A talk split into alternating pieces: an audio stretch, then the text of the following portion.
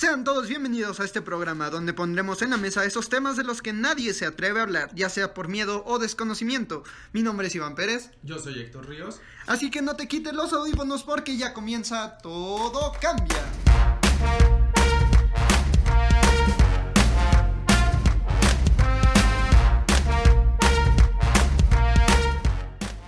Héctor, amigo, un placer estar hoy contigo. Iván, un gusto también para mí estar aquí contigo y con todas las personas que nos están oyendo. Un saludo a todos los oyentes. Y pues bueno, vamos a comenzar este podcast. Vamos a aclararle a nuestros oyentes de qué vamos a hablar, qué van, qué pueden esperar con este podcast. ¿Qué es este podcast? Eh, ¿Para qué se está haciendo este podcast más que nada?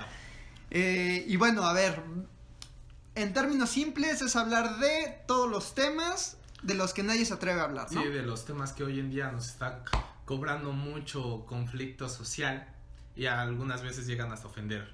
Sí, tales como política, religión, feminismo, Feminismo. clasismo, racismo, Generación. gener- las generaciones, entre muchas cosas más, ¿no? Estereotipos, eh, hay, hay infinidad de temas de los que podemos hablar y de los que vamos a estar hablando a lo largo de toda esta, se podría decir, temporada. Primera temporada, esperamos nosotros. Y pues bueno, vamos a arrancar un poquito hablando del tema de política. México hoy en día está viviendo un momento en donde nos dividimos entre chairos y fifis o neutrales. Neutrales. Entonces, ¿qué opinas acerca de este momento político en el que vivimos en, en Realmente te voy a decir así, yo soy neutral.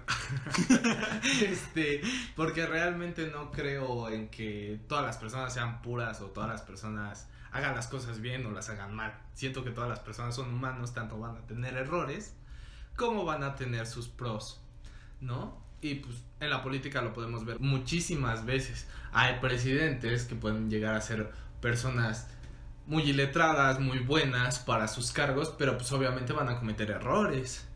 Y yo siento que el coronavirus también provocó muchas cosas ahora.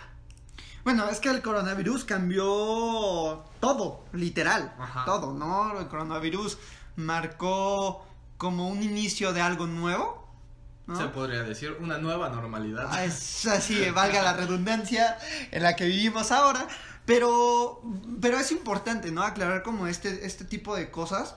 También creo que es importante, conforme vayamos eh, hablando ya de los temas, pues aclarar como la postura de lo- del presidente actual, ¿no? ¿Cuál es su postura? ¿Por qué piensa así? ¿Por qué hace lo que hace? Para que también toda la audiencia que nos escucha entienda más el, la, la forma de pensar de este presidente. Yo, yo nada más quiero aclarar un, un punto. Sí, sí, ¿Le vamos a decir AMLO o le vamos a decir cabecita de algodón? como queramos decirle. Vale. Lo podemos decir hasta nuestro amado presidente AMLO. Pero ahí, ahí, ahí puede variar, ahí puede Ahí variar. puede variar, ahí puede variar. Es que con eso. Lo, de lo que sí es que nunca hay que hacer una escuela que se llame Andrés Manuel porque pues ya registró su nombre, ¿no? Pero sí, ¿no? Creo que es importante como ir aclarando como eso y justo ju- hacer eso mismo con todos los demás temas y, a- y verlos desde todas las perspectivas posibles. Porque vamos a intentar llegar a ver todos esos puntos importantes y relevantes que están pasando. Sí, claro, ¿no? Con yo yo siento que siempre con ese enfoque en el que nuestra audiencia, quien nos escucha, quiere investigar más acerca del tema o si va a dar una opinión, Que ya está. al, al menos tenga un background, por así decirlo, ¿no? De esa información y que no llegue con nada a, a solo decir, ah, sí, yo digo que está bien la foto de Luisito, ¿no? que si dice que está bien, pues que diga al menos por qué o por qué él opina eso, ¿no? Y de forma concisa y que también no empiece a atacar a alguien que diga que está mal. Porque creo que eso es algo que está pasando, ¿no? Somos una sociedad eh, al parecer más abierta, que aceptamos más ideas y todo, pero nos atacamos mutuamente. ¿Tú realmente crees que hoy en día sea más fácil hablar de los temas o crees que te cobre más conflicto? Creo que hoy en día se ha vuelto más complicado. Y se ha vuelto más complicado porque te pueden atacar por cualquier cosa.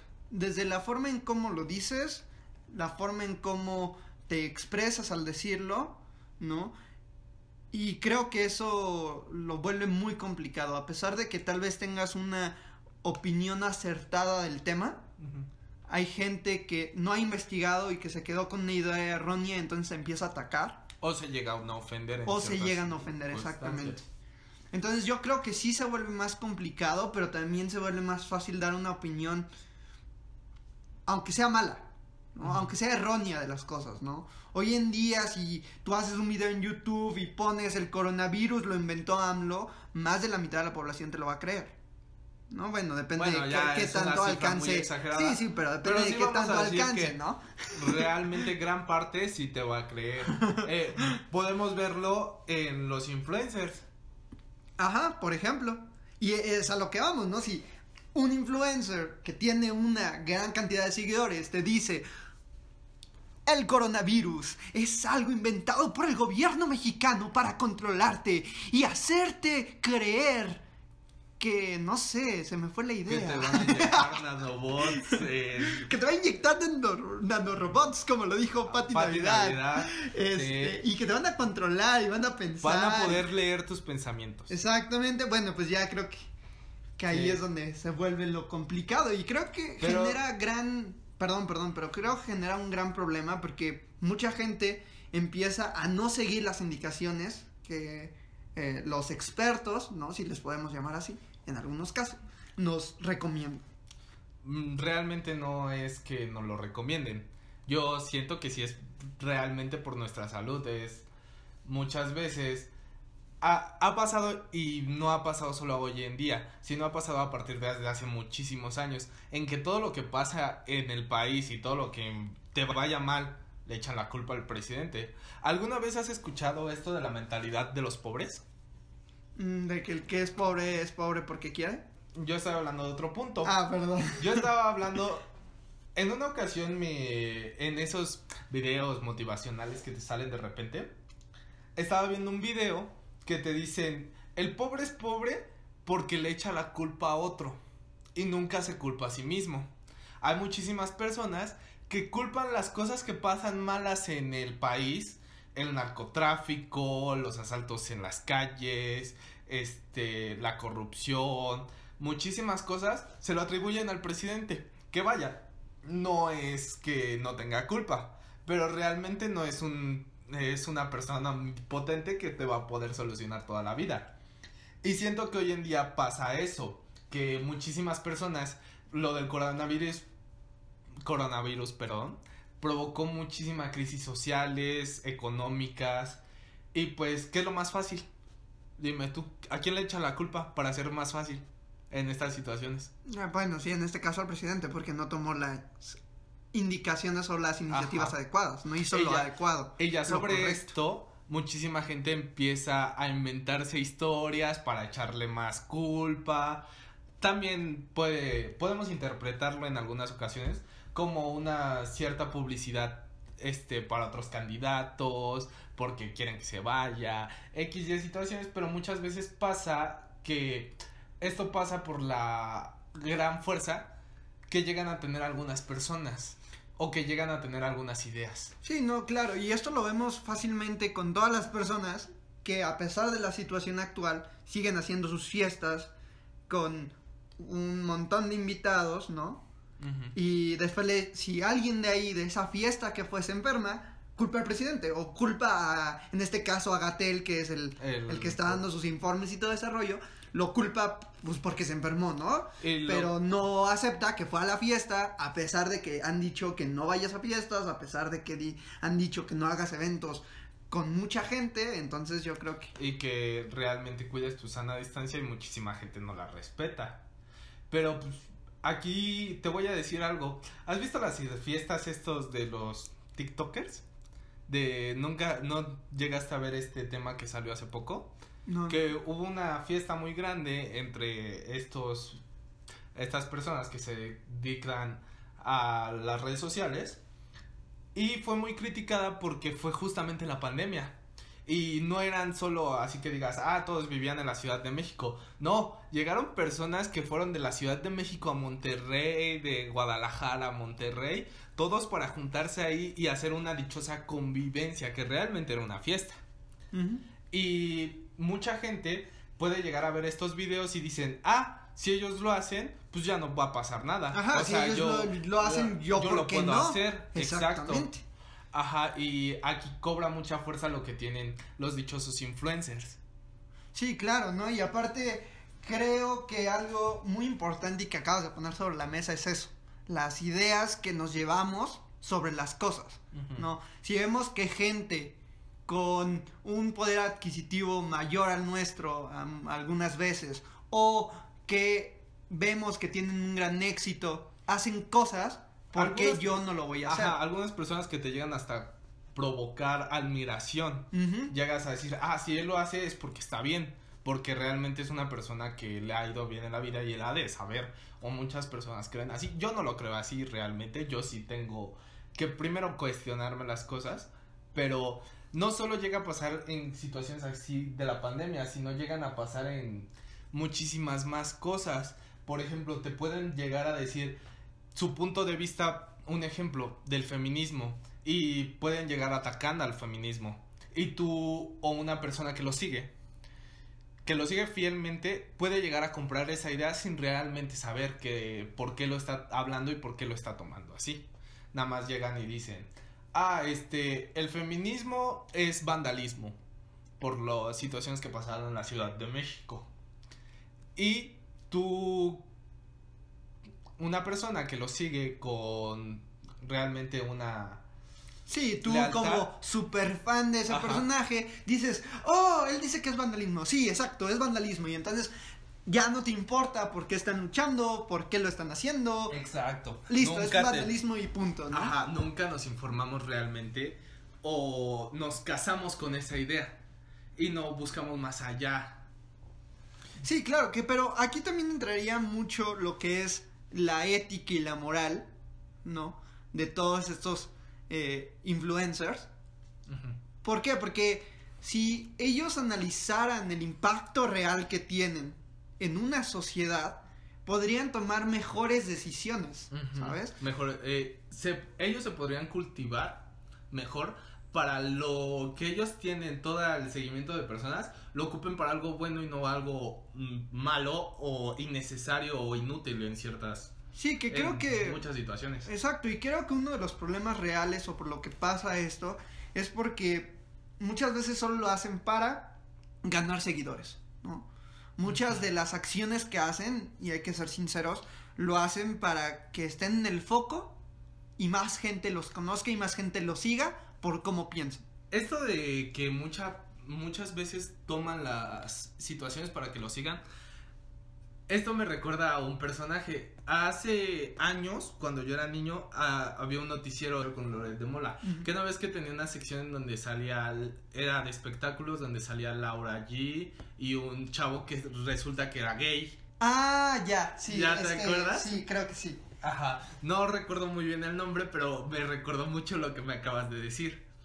Que esa persona por seguidores se convirtió gay, realmente. Sí, que apenas salió a decir que, Que no, no que ya se gay. había curado. Ajá. Y entonces ahí hay controversia, ¿no? Porque al final del día, el hecho de decir, ah, sí, lo era, pero ya me curé, otra vez resalta ese pasado que, que al final del día, pues, la lucha LGTBT ha, ha estado ahí presente, ¿no? A decir, es que no es una enfermedad, no te puedes curar de algo que no, es, enfermedad, ¿sabes? Realmente. Entonces, ese es un tema, sí, y aquí sí, es sí. un gran ejemplo de cómo muchísimas personas que están en el foco de los espectáculos quieren más atención, quieren más vistas, quieren más seguidores y se meten a un grupo social y luego para generar más- muchas vistas y ya cuando son normalizados en este grupo social llegan a causar controversias para que sigan teniendo ese... Sí, para que sigan de hablando de, Ajá. exactamente.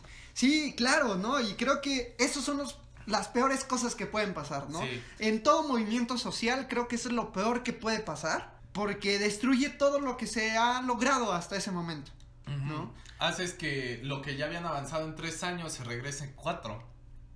Justo, ¿no? Y, y lo peor es que mucha gente, y perdón, pero en México vivimos pues en una situación donde, ah, si bien ahorita gracias a nuevas plataformas, ya no estamos embobados en la televisión pública, creo que la TV abierta, bueno, no es pública, es TV abierta. TV abierta. Este, ya también está cambiando sus formatos de, de contenido, pero creo que sigue siendo como del pasado. Creo que todavía no hay como una evolución real. Es que si nos ponemos a pensarlo, no creo que tenga un gran impacto hacia las redes sociales. Ya, el ver televisión realmente yo no lo hago. Sí, claro, los jóvenes no, pero estamos Ajá. hablando de adultos, ¿no? De personas que sí siguen con, que, que crecieron con otros ideales, que crecieron con otras cosas, ¿no? Y entonces, si a ellos tú les sigues presentando que es una enfermedad, les vas a reconfirmar que es una enfermedad y nunca se les va a quitar la idea. Entonces, cuando vean el movimiento social, van a decir, es una enfermedad, están locos, están tontos. Ajá. Y basándose en la perspectiva que dejó esta persona, diciendo, ah, yo fui, pero me curé. Pero me curé, exactamente. Sí, es una completa... Ahí es realmente un ejemplo de cómo podemos ver que las muchas personas que quieren estar en el foco de las cámaras hacen lo que sea para estar en él. Claro que sí. No, y bueno, ya cambiando un poquito ya de, de tema para ya medio cerrar este primer episodio, por así decirlo, pi- episodio piloto, yo creo, para que la audiencia más o menos entienda de qué va, cómo vamos a estar hablando, cómo nos vamos a estar refiriendo a los temas. Creo que es muy importante mencionar que nosotros no vamos a defender la idea en ningún momento de destruir el pasado que creo que es algo importante mencionar. No hay que... mm, La idea de destruir lo que se ha hecho antes creo que es totalmente errónea. Así no vas a cambiar a una sociedad. Le debes de hacer entender que eso era algo del pasado y lo vemos con Warner, ¿no? Con Sí, Warner Brothers. Lo podemos ver en con sus su mensaje Sí. antes de sus caricaturas que dice que son productos de la época y todo lo que viene ahí es de la época y que estaba bien visto en esa época, mas no son los ideales que se tienen ahora. Y creo que es importante, ¿no? Si vemos, por ejemplo, El Padrino, una película que es machismo puro, Realmente sí es machismo puro porque podemos ver cómo es un mundo de hombres en la cual la mujer ni importa. claro, es la familia perfecta Ajá. que te vende el machismo, ¿no? Sí. Entonces, el padrino es el machismo puro. Pero ¿qué pasa si tú destruyes el, machis- eh, el machismo, el, el padrino? Y ya no la publican y ya no se transmite y ya nadie habla de eso. Es como si no clásico. existiera. Sí.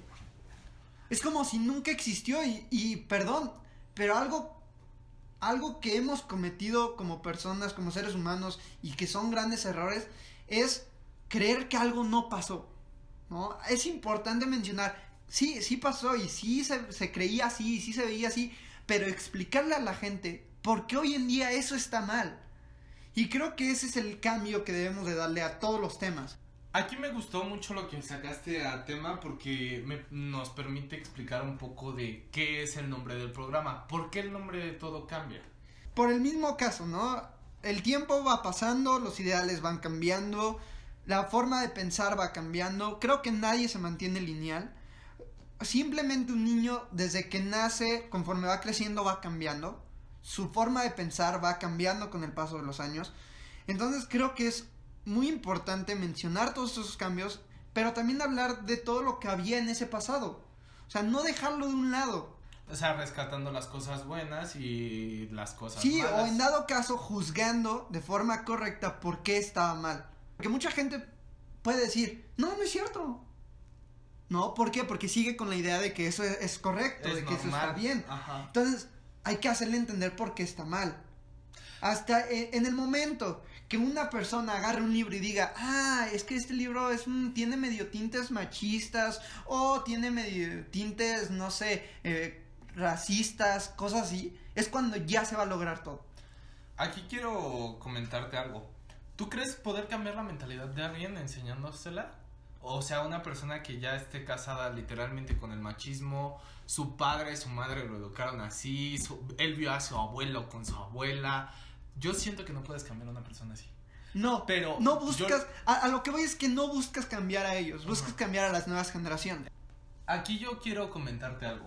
Yo hace tiempo tuve una discusión con uno de mis hermanos en donde conoces las relaciones tóxicas, lo que hoy implica una relación tóxica. Sí, claro. Una relación tóxica es básicamente una persona que está en una relación y le está absorbiendo su vida. Yo así lo veo. Tanto físicamente, socialmente, económica. Pueden haber muchísimos factores. Pero lo que estábamos comentando en esa ocasión, estábamos hablando tal cual del hombre y la mujer. Mi hermano comentaba, no, es que no existe un hombre tóxico. Y yo le preguntaba, pero ¿por qué no existe un hombre tóxico? Y él me contesta, no, es que el hombre es estúpido si se deja manipular por una mujer. Y yo le contesté a su pregunta, a su respuesta. Entonces una mujer es tonta si se deja manipular por un hombre. Y él hace, no, es que las cosas son así. Pero sí me causaba mucho conflicto a mi mental el cómo ver a una persona que piensa así. Una persona que piensa que un hombre puede llegar y maltratar a una mujer o puede llegar y decirle, no, es que yo te quiero aquí y no vas a salir. Pero una mujer no le puede decir eso a un hombre. Y en los dos casos está mal. Realmente en los dos casos está mal. Pero él piensa que si un hombre se deja hacerlo, es un estúpido. Y si una mujer se deja hacerlo, ¿no? Ajá, es un mandilón, exactamente. este, y si una mujer se deja hacerlo por un hombre, es normal. Porque ha pasado. Es que. Y e, realmente es eso es una mentalidad muy machista. Lo normal. Creo que algo. Una palabra que a mí siempre me ha causado controversia. A mí también. Es. ¿Qué es normal realmente? Yo pienso que la normalidad es ser tú mismo con tus pensamientos sin llegar a perjudicar a otra persona. Exacto, y no, y aparte también creo que algo importante es quitar el hecho de, ah, es que eso es normal. Eh, ah, es que sí, es normal que pase eso. ¿Por qué? Porque nos casamos con la idea de que es correcto algo, aunque no lo sea, aunque, esté mal. Y algo que pasa hoy en día y que tanto todo, todo, todo nos, nos afecta, por así decirlo, a todos nos afecta, mejor dicho, es por tanto que hemos usado que juegue con muñecas es normal siendo mujer. Siendo mujer. Pero si es un niño, no es normal. Es raro. Porque no, y no es raro. No, está mal. O sea, según te lo pintan de que es raro o se va a hacer raro el niño y te lo, te lo están diciendo que se va a hacer homosexual realmente. En Exactamente. Esas no, no, está jugando con muñecas. No, no, no, él es un niño, no puede jugar con muñecas. Pero realmente está mal o sea, es, lo que yo digo, ¿no? Creo que ya debemos de cambiar nuestra mentalidad, ya debemos de poder ver más allá y creo que de ahí la importancia de este programa. Y pues bueno, ya para terminar, ¿algo más que quieras agregar o hasta ahí la dejamos? Yo nada más quiero agregar un punto.